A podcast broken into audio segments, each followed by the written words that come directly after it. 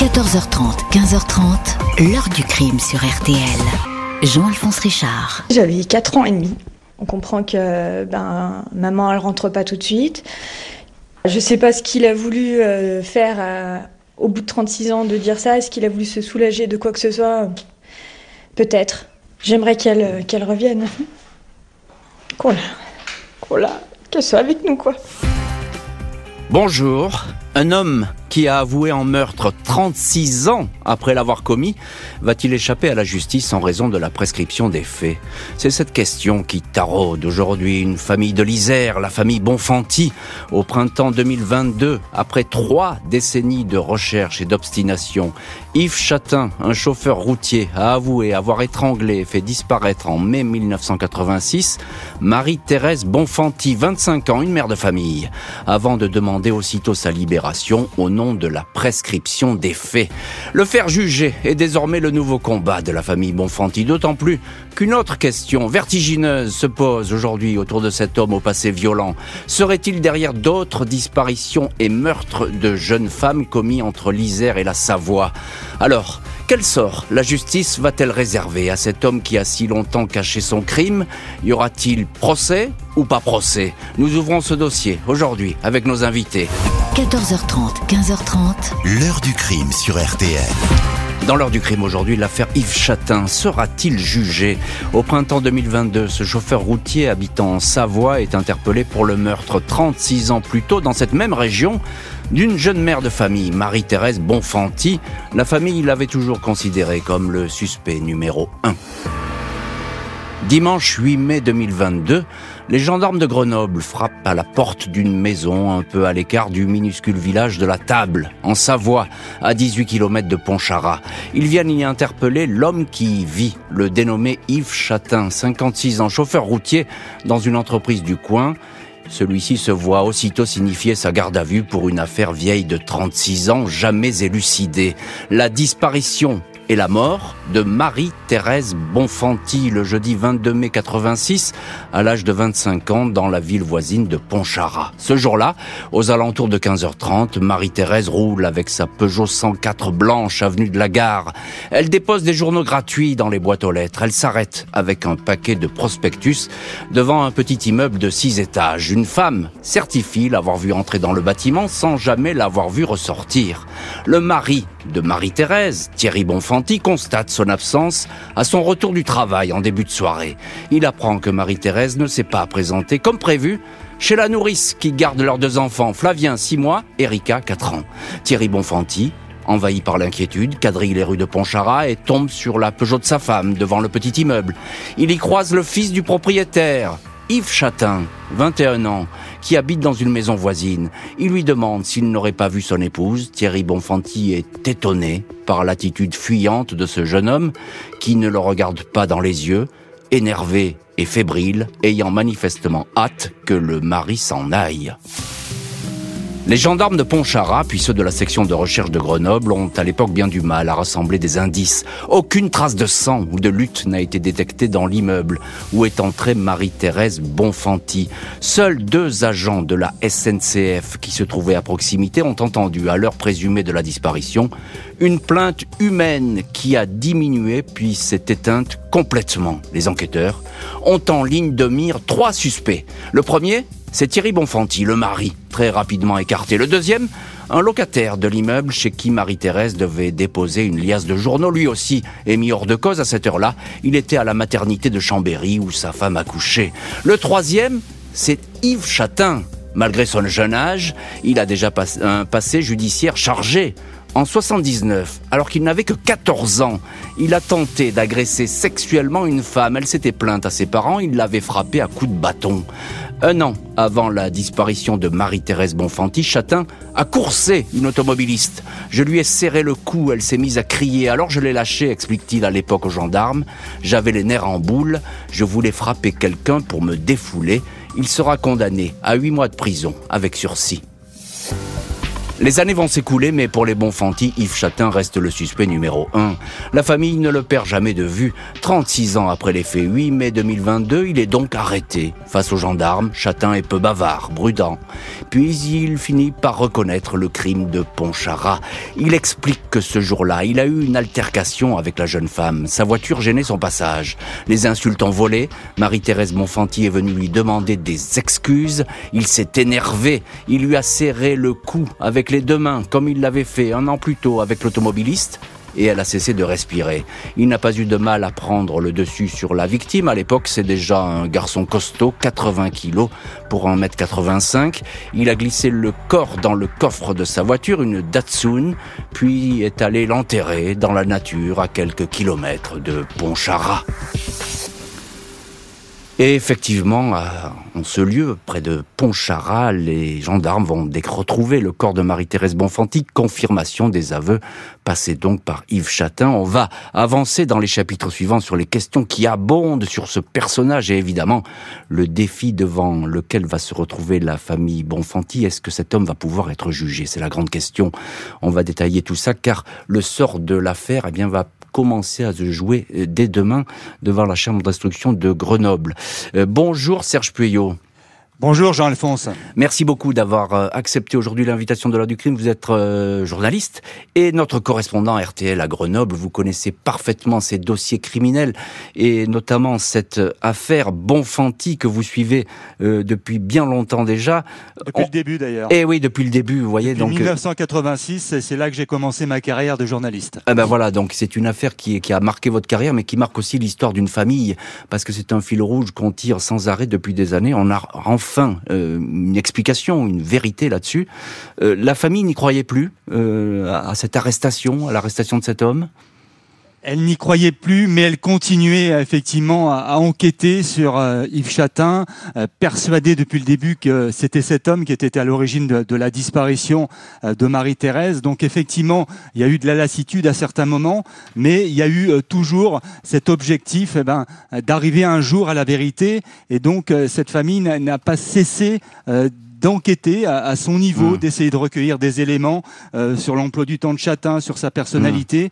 Hmm. Et, en fait, elle n'a jamais lâché cette famille. Mais justement, vous parlez de la personnalité d'Yves Chatin parce qu'elle est au, centre évidemment de, des investigations et des questions que peuvent se poser aujourd'hui les gendarmes. Euh, il est euh, réputé violent et ça depuis une longue date. Hein. Oui, euh, vous l'avez dit, hein, effectivement, dès 14 ans, il avait agressé euh, une jeune femme euh, sexuellement, il avait tenté de l'agresser, cette femme s'était plainte à, ses parents, Chatin n'avait pas hésité à lui donner des coups de bâton par la suite, et, en 85, alors qu'il n'a que 20 ans, eh bien, Chatin agresse une automobiliste, il la contraint à, s'arrêter, il tente de l'étrangler, donc c'est vrai que il y, a, un profil là quand même assez inquiétant de, de quelqu'un qui est jeune et qui a des accès de violence vis-à-vis des femmes, et, donc forcément ça interroge. Et on se dit quand même que Serge, que euh, si on s'était peut-être penché un peu plus assidûment sur ce personnage, on aurait peut-être pu l'arrêter plus tôt. Avec des si, je sais qu'on refait les enquêtes, mais... C'est vrai, mais c'est vrai que la famille aujourd'hui se demande comment effectivement les, hmm. enquêteurs, les gendarmes euh, ont lâché aussi facilement, si je puis dire, Chatin à l'époque, euh, lorsqu'ils l'ont interrogé sur la, disparition de, de Marie-Thérèse, alors qu'il y avait ces antécédents inquiétants et que peut-être effectivement en mettant un peu plus la pression sur hmm. cet homme ou en recherchant d'autres éléments, on aurait pu arriver à un résultat plus rapide. Bien sûr. Bonjour maître Bernard Boulou. Bonjour. Merci beaucoup d'avoir accepté, merci infiniment d'avoir accepté l'invitation de l'heure du crime. Vous êtes euh, avocat installé euh, à Grenoble et dans cette affaire, évidemment, vous êtes l'avocat de la famille de Marie-Thérèse Bonfanti. Vous défendez cette famille euh, qui porte à bout de bras cette enquête et vous l'aidez effectivement dans ce, à porter ce, ce fardeau qui a, qui, qui, qui, a miné leur vie pendant des années et qui continue d'ailleurs à les animer. alors c'est important de parler des victimes, c'est pas vous qui me démentirez, maître Boulou. un mot sur Marie Thérèse Bonfanti, c'était une jeune mère de famille, elle avait toute sa vie devant elle. Alors, c'est une euh, toute jeune mère de famille, effectivement. Il y a un bébé de six mois, il y a une toute jeune fille euh, qui a euh, quatre ans, et puis il y a un mari, il y a des projets, des projets de vie, des projets familiaux. enfin, tout allait pour le mieux pour ce couple, pour cette petite famille qui, voilà, était naissante. Et, et puis voilà que d'un coup, eh bien, Marie-Thérèse a été enlevée de donc assez proche par Yves Chatin, ça on l'apprendra plus tard, mais voilà, c'est... C'était terrible. C'était terrible et Maître Boulou, vous, vous connaissez bien le combat de la famille Bonfanti. Ils n'ont jamais baissé les bras, ce que nous disait d'ailleurs Serge Pueyo. Jamais cette famille n'a baissé les bras toujours cette famille a, a, eu la conviction que euh, le suspect euh, numéro un, on va dire euh, en 1986, eh bien était impliqué mmh. dans la disparition de Marie-Thérèse Bonfanti. Ils ont toujours eu cette profonde conviction et ils ont toujours tout fait pour que d'abord cette disparition ne tombe pas dans les oubliettes judiciaires, ne tombe pas dans l'oubli tout simplement, et ils ont essayé de, de, de mmh. rassembler toutes les preuves, tout ce qui, et puis ils ont retravaillé travaillé le dossier avec l'aide notamment d'un ami et euh, ils sont arrivés à confectionner, on va dire, un, un mémoire qu'ils ont ensuite remis au procureur de la République. Et, et, ça a fonctionné. Chatin est arrêté. Chatin, bah, il avoue. Est-ce que vous avez le sentiment, on va en parler, on va dans, dans la suite de l'heure du crime, mais est-ce que vous avez le sentiment que lorsqu'il passe à table, Chatin, il sait pertinemment que la prescription le protège et que finalement il a une armure contre les poursuites? Alors, euh, de deux choses l'une, hein, je n'étais pas dans le euh, dans la cellule de garde à vue euh, à l'époque avec son avocat, mais euh, c'est vrai que si euh, il l'a raconté à l'avocat, il a avoué à son propre avocat euh, le fait qu'il est bien l'auteur de la disparition de Marie-Thérèse Bonfanti dans le secret, on va dire, de la discussion, de la conversation avec son avocat, l'avocat a pu lui dire qu'effectivement ces faits était possiblement prescrit. Donc il, il a pu euh, effectivement euh, euh, cracher le morceau comme il l'a dit hmm. euh, parce qu'il savait qu'il avait rien. Mais moi je ne suis pas certain. Je suis pas certain parce que si véritablement il était persuadé lors des trois premières auditions de garde à vue en mai 2022 que la prescription était acquise, il aurait craché le morceau tout de suite. Euh, alors qu'il a craché le morceau euh, lors de la quatrième audition. C'est ça. Euh, voilà, donc je pense qu'il n'était pas, en tout cas, est-ce qu'il en était informé? J'en sais rien. Mais en tout cas, s'il l'a été, il n'était pas convaincu que la prescription était acquise. Il n'en était peut-être pas si sûr. L'homme qui vient d'avouer la mort de Marie-Thérèse Bonfanti est placé en détention. Son profil intéresse beaucoup les enquêteurs. Mercredi 26 octobre 2022, un peu plus de cinq mois après les aveux de Yves Chatin, les gendarmes exhument un crâne humain sur la commune de la Buissière, à 6 km à peine du lieu où avait disparu Marie-Thérèse Bonfanti. C'est le suspect qui, après sa garde à vue, a conduit les enquêteurs dans ce coin de nature. Le crâne a été découvert à 65 mètres de l'endroit où aurait été enterré le corps. Un mois plus tard, le procureur de Grenoble confirme qu'il s'agit bien des restes de la disparue de Pontcharrat. Chatin a expliqué le meurtre par un étranglement suite à un accès de colère. Il a démenti toute agression sexuelle. Au regard du seul crâne et de quelques ossements, il sera très difficile de savoir quelle violence exacte a subi la jeune femme. Nouvelle dramatique pour la famille Bonfanti, mais qui la conforte dans ses convictions, elle qui n'a jamais cessé de croire à l'implication de Châtain. Avec la disparition de ma femme, c'est comme si j'avais passé 36 ans en prison. Aujourd'hui, je sors de cette prison et maintenant c'est à lui d'y entrer, indique Thierry Bonfanti, 61 ans, lors d'une réunion de famille chez son avocat, maître Bernard Boulou. Le cas Yves Chatin aiguise la curiosité des enquêteurs. Le suspect est-il l'homme d'un seul crime ou peut-il en avoir commis d'autres dans ce coin de Savoie et d'Isère qu'il connaît comme sa poche? Les affaires inexpliquées sont ici nombreuses. En octobre 1981, à Pontcharrat, cinq ans avant la disparition de Marie-Thérèse, Liliane Chevènement, une secrétaire de 41 ans, est retrouvée étranglée avec euh, du fil de fer. Le corps a été laissé à proximité de la maison des Châtains. Trois ans plus tard, 1984, deux deux autostoppeuses belges, Marie-Agnès Cordonnier et Françoise Bruyère, disparaissent à une quinzaine de kilomètres de Pontcharrat. L'année suivante, c'est au tour de Marie-Ange Billou, 19 ans, de disparaître alors qu'elle faisait du stop dans ce même coin, au pont de la Gâche, en direction de Chambéry. À ce même endroit, deux femmes sont attaquées par un individu, l'une tabassée, l'autre à moitié étranglée.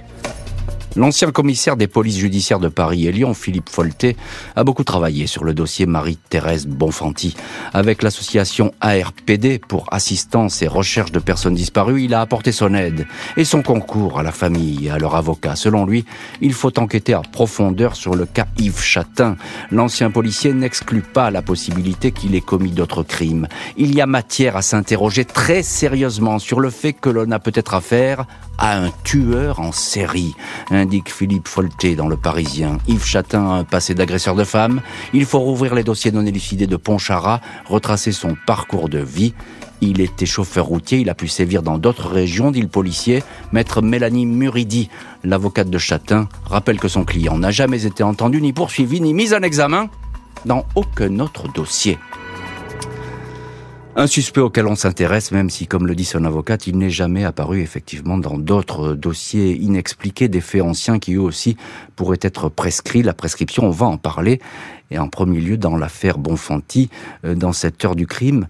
Euh, Yves Chatin, c'est lui qui nous intéresse aujourd'hui. Euh, Serge Puyot, on peut dire que il a collaboré sans grande difficulté à l'enquête Bonfanti. Il, s'y est prêté de, de bonne grâce.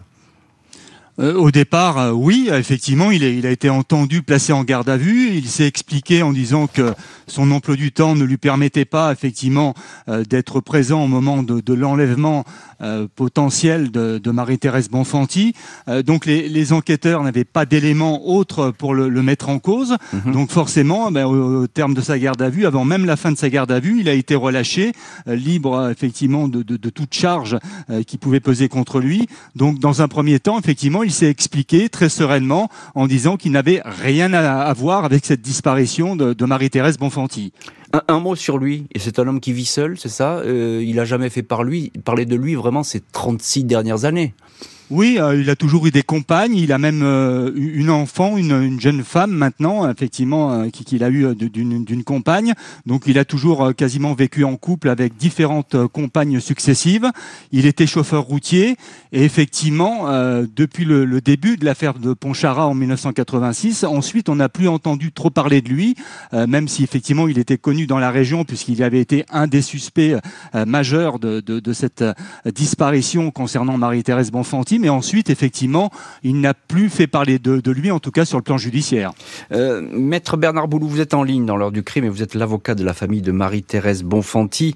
Euh, il a avoué, le crâne de Marie-Thérèse a été retrouvé et c'est très important parce que ça prouve bien qu'effectivement il ne dit pas n'importe quoi et qu'il a désigné le lieu. Est-ce que, l'enquête est, terminée aujourd'hui, l'enquête Marie-Thérèse Bonfanti, ou bien il reste encore beaucoup d'expertise à mener? Ah ben, euh, il reste encore tout à faire, puisque maintenant il, il va falloir vérifier euh, la version qu'il a donnée aux, enquêteurs euh, lorsqu'il a avoué son crime. Il va falloir euh, approfondir un certain nombre d'investigations qui n'ont pas été à l'origine et puis euh, jusqu'à jusqu'à la garde à vue. Mmh. Et puis il va falloir effectivement parfaire son parcours de vie. Hein, euh, parce qu'il y a, il y a encore une autre affaire qui euh, est pendante devant les juges d'instruction. On en parlera peut-être tout à l'heure, mais euh, voilà, il, y a, il, reste beaucoup à faire, je dirais même tout à faire hmm. pour parvenir donc à à la vérité. si la justice nous permet d'arriver à la vérité. Et eh oui, c'est la grande question que vous posez, maître Boulou, et vous, et vous, allez vous battre pour ça, pour qu'effectivement on parvienne à la vérité. Vous évoquiez une autre affaire, c'est l'affaire Marie-Ange Biou, c'est ça? Exactement. La famille m'a saisi donc euh, de cette affaire. Nous avons déposé plainte contre X pour euh, séquestration arbitraire et euh, le dossier donc est passé par les mains du procureur de la République de Grenoble, Monsieur Vaillon, et j'ai donc transféré cette plainte entre les mains du doyen des juges d'instruction de Grenoble il y a plusieurs semaines de cela. Donc effectivement, il va y avoir une, une nouvelle information contre X et on va vérifier si euh, Monsieur Chatin est, est, impliqué de mmh. près ou de loin ou pas du tout euh, dans cette disparition. Ça, ça veut dire qu'il va être entendu là-dessus sur ce dossier. Ah ben forcément, il sera forcément entendu. Oui. Pour l'instant, il n'a rien dit. Hein. Il, y a, il y a, de toute façon, pas de questions lui ont été posées, je suppose. Euh, bah, concernant cette affaire, non, puisque cette mmh. affaire n'avait pas euh, euh, commencé euh, le, 20, euh, enfin, le, le, 9 mai 2022. Mmh. non, si je vous pose la question, c'est qu'effectivement, j'ai cité Philippe Folté, ancien policier, ancien mmh. commissaire, qui lui, bah, il ne va pas avec le dos de la cueillère, j'ai envie de dire. Hein. Il dit, bah, on, on, a peut-être affaire à un tueur en série. Il le dit. Oui, euh, j'ai, euh, je vous ai écouté. C'est euh, alors c'est un policier qui parle. Hein, c'est un homme expérimenté. Euh, mmh. c'est quelqu'un qui a déjà vu ce, ce, genre de profil. Donc moi aujourd'hui, en tant qu'avocat, je ne peux que être sur la réserve. ce que je sais, c'est que Yves Chatin avait été entendu lors de la disparition de Marie-Ange Biou. Euh, il n'a pas été mis en examen dans cette affaire, pas davantage qu'il l'a été pour l'affaire Bonfanti. Euh, et euh, ensuite, cette affaire s'est terminée par un non-lieu. Et Yves Chatin, pour la petite histoire, avait quand même intenté un procès à, la maman de ah bon, Marie-Ange Bonfanti pour diffamation, car la maman était persuadée qu'il était lié, euh, impliquée dans la disparition de sa fille. Euh, la justice ne l'a pas démontré. Euh, elle a subi donc les, les affres de la justice en étant condamnée pénalement et d'une amende. Voilà. Et voilà donc que l'histoire se retourne. bonjour Jacques Dallest. Bonjour Jean-Alphonse Richard. Merci beaucoup vous aussi d'avoir accepté l'invitation de l'heure du crime, ancien procureur général près la cour euh, d'appel de Grenoble et vous connaissez bien ces histoires de cold case, d'affaires inexpliquées, de, tueurs en série qu'on retrouve après des années. Euh, on en parlait avec euh, Maître Boulou et avec Serge Pueyo. il y a toute une série de disparitions et de meurtres inexpliqués dans ce coin d'Isère et de Savoie. On peut quand même s'interroger sur ce personnage et on peut s'interroger sur la présence d'un éventuel tueur en série dans cette région On ne peut pas tout ramener à une simple personne, vraisemblablement, mais on ne peut rien écarter, comme toujours. Mhm. Ce qui est bien, vous le savez, c'est que maintenant, la loi introduit dans le Code de procédure pénale la notion de parcours criminel. Et ça, c'est ah. confié uniquement au pôle de Nanterre. Les magistrats de Nanterre, je crois qu'ils ont des enquêtes sont ouvertes concernant Norda Lelandais, euh, Patrice Allègre, et un nommé Van Copernol. Mhm. L'intérêt, c'est de travailler sur l'éventuel parcours criminel d'une personne qui a été jugée, condamnée, euh, avant donc son arrestation, pour euh, déterminer si ces gens-là ont pu commettre des, hmm. des, crimes antérieurement à leur arrestation. Effectivement, c'est un peu le, but de cette démarche. Euh, Serge Puyot, il y en a beaucoup d'affaires inexpliquées dans ce coin. C'est d'ailleurs curieux parce qu'il y en a beaucoup qui se ressemblent. Et là, ça pose vraiment des questions. Peut-être euh, on va avancer maintenant un peu plus vite avec les moyens mis en place. Oui, c'est vrai que sur euh, Ponchara, euh, plusieurs affaires restent non élucidées. Bon, on a parlé effectivement avec Maître Boulou de, Marie-Ange Billou. Hein, elle avait 19 ans. Elle a disparu mystérieusement, comme à l'époque, Marie-Thérèse Bonfanti avait disparu mystérieusement. Donc, euh, ça pose question, tout près de la mmh. maison de d'Yves Chatin. donc, voilà. il y a eu ces femmes agressées. Il y a eu Liliane Chevènement, la secrétaire, mmh. qu'on a retrouvée effectivement avec un fil de fer autour du cou. donc là encore, étranglée. donc, c'est vrai que ça, fait beaucoup pour une petite ville euh, qui est située comme ça dans la vallée du Grésivaudan entre Grenoble et Chambéry. Et donc, euh, forcément, on se dit, euh, est-ce qu'il n'y a pas un, homme à la base de tout ça Un homme qui a déjà avoué hmm. donc un, premier meurtre avec Marie-Thérèse Bonfanti. Donc, il y a effectivement de hmm. nombreuses interrogations autour d'Yves Chatin. Le chauffeur poids lourd a certes avoué avoir étranglé Marie-Thérèse Bonfanti, mais il demande à être libéré, notamment au nom de la prescription.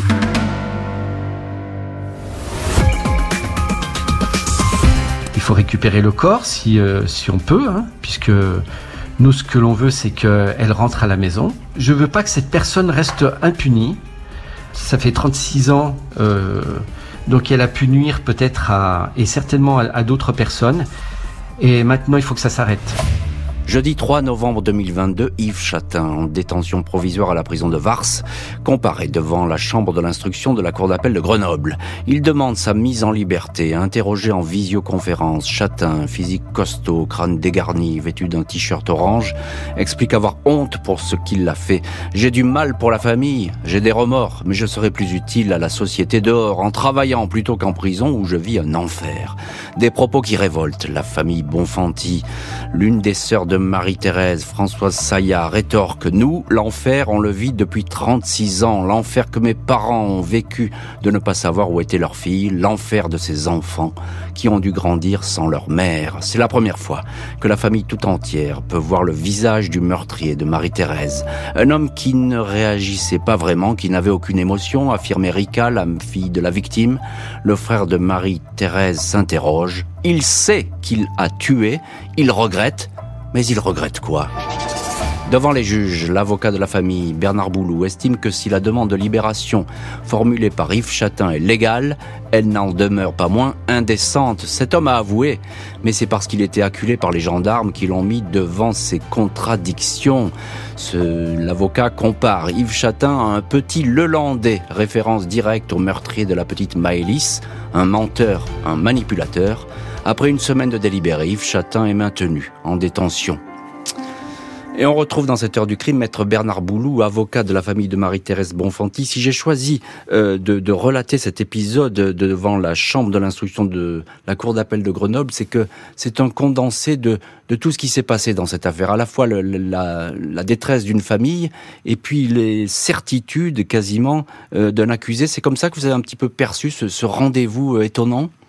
Voilà, oui, c'est un peu comme ça que je l'ai perçu.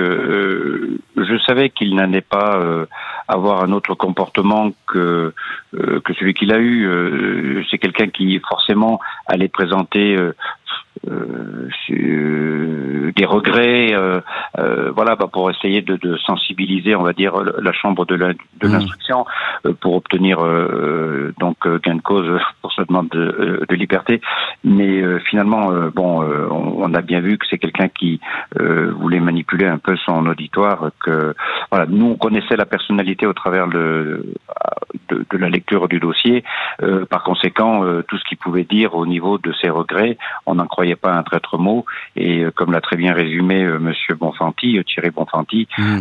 lui se plaint, de, il souffre d'être en prison. lui, il a, il a souffert pendant 36 ans dans la prison que lui a bâti Monsieur Chatin. Oui, parce qu'il y a encore une question, Maître Boulou. Il y a quelque chose qui, mais qui est même choquant à la lecture. Moi, je le dis clairement, j'ai été choqué ah. par ses propos quand il dit que bah après tout, il faut qu'il reprenne le boulot, lui. Il a peut-être autre chose à faire. Il a avoué, maintenant c'est fini, c'est derrière lui. Euh, ce qui nous a surtout surpris, c'est qu'il a dit qu'il pourrait être utile pour la société. Ah oui. Utile à quoi hmm. C'est une question. C'est ce qu'il a fait. Voilà, c'est ce qui a fait réagir euh, euh, la famille. Aujourd'hui, il pourrait être utile 36 ans après, après avoir commis un meurtre.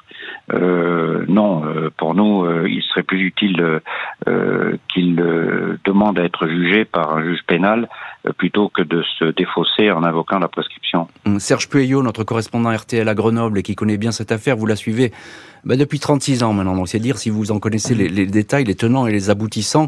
vous connaissez bien cette famille Bonfanti, vous l'avez rencontrée à plusieurs reprises ça a forgé la détermination de la famille de voir le visage, de, mettre un, visage sur le, sur le nom de, du meurtrier de, leur fille et épouse. Ah oui, c'est sûr que pour eux, ça, ça a été un, un soulagement de, de, voir cet homme enfin, enfin, de, devant un tribunal, devant dans une même par visioconférence, de, devant une salle d'audience euh, du palais de justice de Grenoble. Et, et c'est vrai que de voir cet homme euh, dire qu'il vit un enfer en prison, alors là, ça, ça a complètement mmh.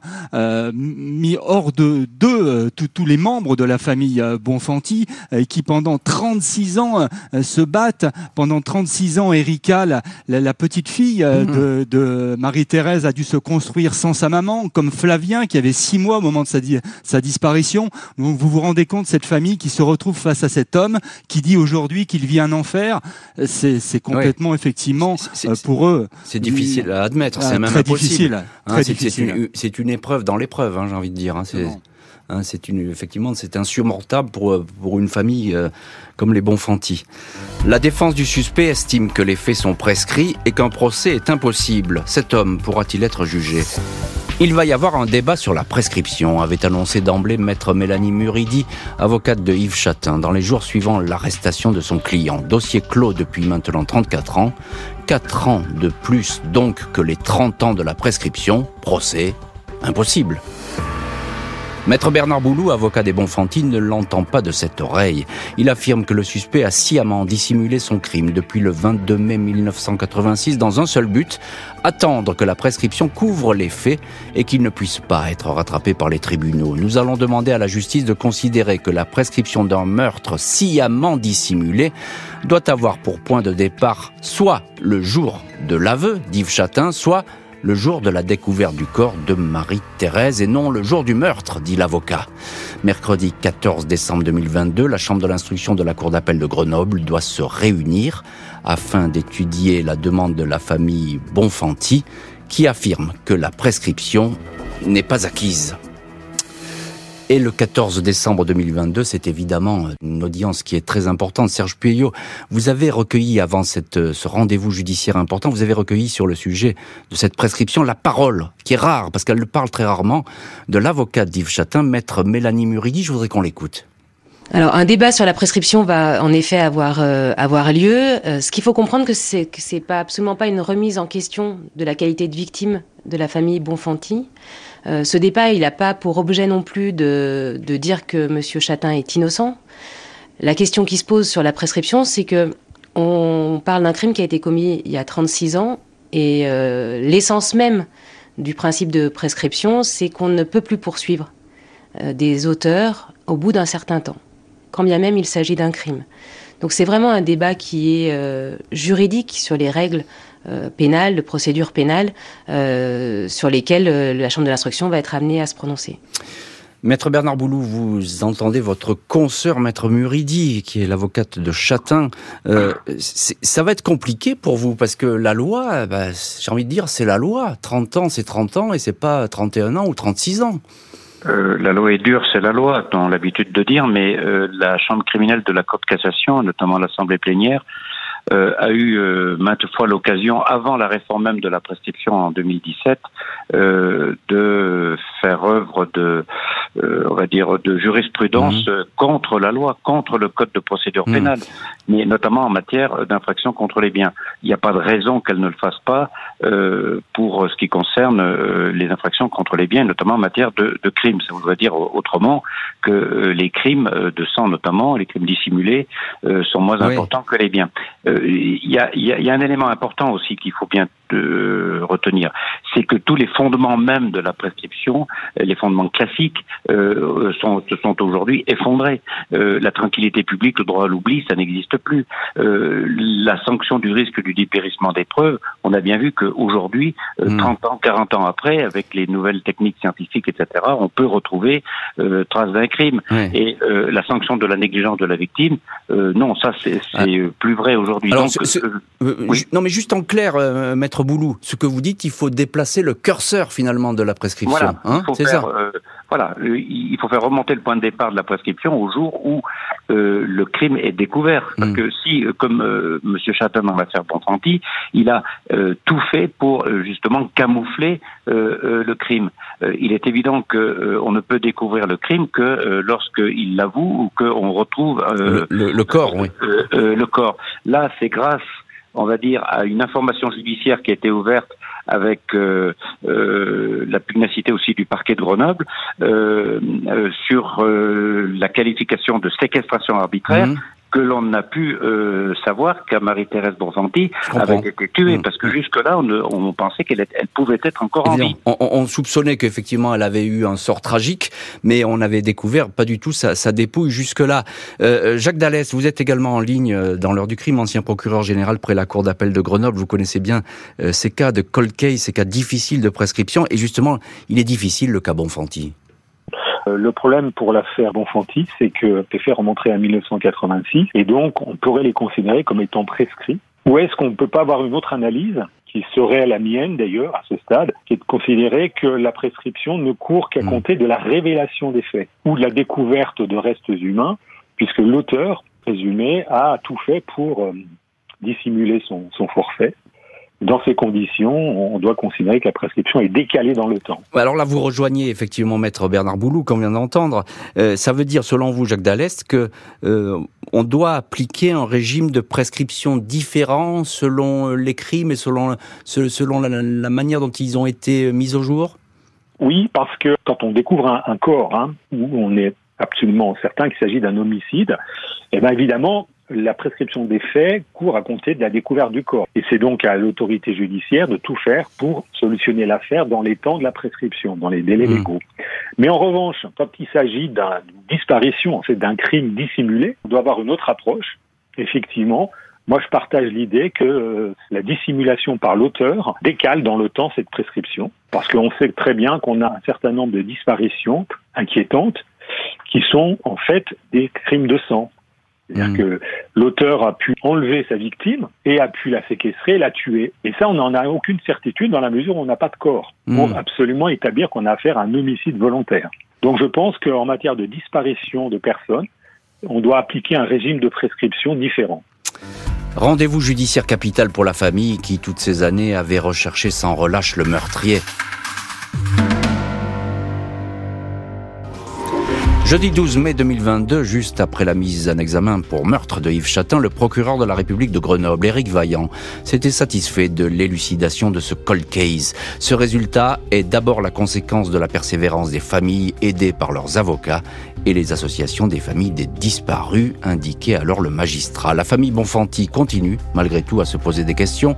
La petite sœur de Marie-Thérèse, Sylvana, ne comprend pas comment Chatin a pu échapper si longtemps à la justice. Il avait pourtant pas mal d'antécédents, il avait des pulsions. La justice aurait dû plus se focaliser sur cet homme qui était dangereux, indique-t-elle au journal Le Parisien. Les Bonfanti attendent de pouvoir donner une vraie sépulture à Marie-Thérèse. Ils espèrent que Yves Chatin sera jugé par une cour d'assises. Et voilà donc euh, cette euh, nouvelle attente qui commence pour les Bonfanti après 36 ans euh, d'enquête, de recherche, de persévérance. Ils affrontent maintenant l'épreuve d'un possible procès ou pas aux assises de Yves Chatin. Euh, Serge Puyot, notre correspondant RTL à Grenoble, et vous connaissez encore une fois très très bien cette affaire. Il n'y a pas de sépulture pour l'instant pour euh, Marie-Thérèse Bonfanti. C'est une famille qui vit toujours dans cette histoire. Euh, c'est une famille qui a, c'est une histoire qui a rongé leur vie. Oui, ça, ça a absolument rongé leur vie. Alors, il n'y a pas de sépulture pour l'instant, mais vous l'avez dit, euh, les restes, euh, en tout cas le crâne de Marie-Thérèse Bonfanti a été retrouvé, ce qui va permettre effectivement ben, euh, de faire une sépulture pour cette mère de famille, même s'il ne reste plus grand-chose malheureusement du corps. Mais c'est déjà important pour cette famille eh bien, de savoir que ben, voilà, Marie-Thérèse était bien à l'endroit indiqué par Yves Chatin, qu'il a abandonné donc, dans, dans ce secteur montagneux en 1980 donc déjà euh, de savoir que Marie-Thérèse va pouvoir reposer euh, dans un cimetière, euh, c'est déjà important pour cette famille qui, attendait effectivement mmh. avec certitude de savoir ce qu'il s'était passé parce que pendant 36 ans, ils ont été rongés par cette incertitude incertitude. Ah qu'était euh, devenue effectivement Marie-Thérèse. Euh, certains avaient même parlé à un moment d'une disparition volontaire, ce qui était complètement incohérent par rapport à la personnalité de, de, cette jeune femme. Donc maintenant, ils ont une certitude, ils ont le crâne effectivement de, de mmh. Marie-Thérèse, et, et, maintenant la, la prochaine étape, c'est le procès. Pour et eh eux, oui. il faut un procès. C'est complètement inenvisageable euh, que Yves Chatin ressorte par la grande porte de, de la prison, si l'on peut dire. Et, et donc, mmh. euh, pour pour pouvoir apaiser encore euh, leur douleur, eh bien, il y a ce procès qu'ils mmh. attendent. Ils vont se battre jusqu'au bout, m'ont-ils dit, pour justement euh, éviter cette prescription et avoir ce procès. Et effectivement, ce que vous dites, Serge Puyot, est, est très juste, et, et parce que le commun des mortels ne comprend pas comment un homme qui a avoué en meurtre, même en meurtre qui est vieux de 36 ans, pourquoi ne serait-il pas jugé? C'est totalement incompréhensible. Euh, Maître Bernard Boulou, avocat de la famille de Marie-Thérèse Bonfanti, euh, demain, je le disais, devant la Chambre de l'instruction de Grenoble, vous allez engager le fer. C'est le début d'un combat qui va être long pour essayer de, modifier cette euh, damnée prescription, j'ai envie de dire. Bah, bien sûr, c'est un combat qui va être très très dur, qui, qui sera très long dans la mesure où nous allons euh, invoquer euh, des principes fondamentaux de notre droit interne, mais surtout du, droit international, notamment le droit à la vie, le droit à la dignité. si la Chambre d'instruction nous suit, je suis convaincu que Yves Chatin fera un pourvoi ou, ou l'inverse. Hmm. Il y aura un pourvoi en cassation, donc la, la Cour de cassation sera saisie. Et, et s'il faut aller devant la Chambre, la, la, Cour européenne de justice, nous irons devant la Cour européenne de justice, car les valeurs et les principes fondamentaux euh, qui sont protégés par les conventions internationales ne seraient pas respectés si l'on appliquait cet article 7 euh, dans sa version applicable en 86 du hmm. Code de procédure pénale. Ça veut dire que la prescription court à compter du jour du meurtre. Mm. Ça, ça serait inaudible. Mm. On ne pourrait pas, l'opinion publique ne comprendrait pas, effectivement, comme le dit si bien euh, euh Serge Puyot, euh, que M. Chatin puisse sortir euh, par la grande porte, mm. non seulement de la prison, mais du palais de justice. C'est pas possible. oui, on se battra. Allez-y on se battra jusqu'au bout et on, invoquera dès demain d'ailleurs euh, toutes les euh, euh, tous les articles des diverses conventions internationales et des des textes nationaux pour et à commencer d'ailleurs par la convention européenne la, la, la, Déclaration des droits de l'homme et du citoyen mmh. qui protège euh, le droit à la vie notamment. Donc on va tout invoquer ça parce qu'on ne peut pas mmh. faire en sorte que Yves Chatin puisse s'en sortir avec la prescription. Je, je, comprends tout à fait. Effectivement, c'est totalement inaudible le fait qu'il puisse qu'un homme comme ça qui a avoué puisse s'en sortir comme ça sans procès, sans jugement et sans sanction. Euh, Jacques Dallest, ancien procureur général près la cour d'appel de Grenoble, ça veut dire quoi? Il faut changer la loi? Et c'est même pas la loi. Alors la loi, oui, elle pourrait évoluer, mais faut pas oublier que la loi n'est pas rétroactive. Si une loi nouvelle modifiait le régime de prescription, elle pourrait, on pourrait considérer qu'elle ne s'applique pas à des faits antérieurs, car ce serait une loi considérée comme plus sévère, si vous voulez.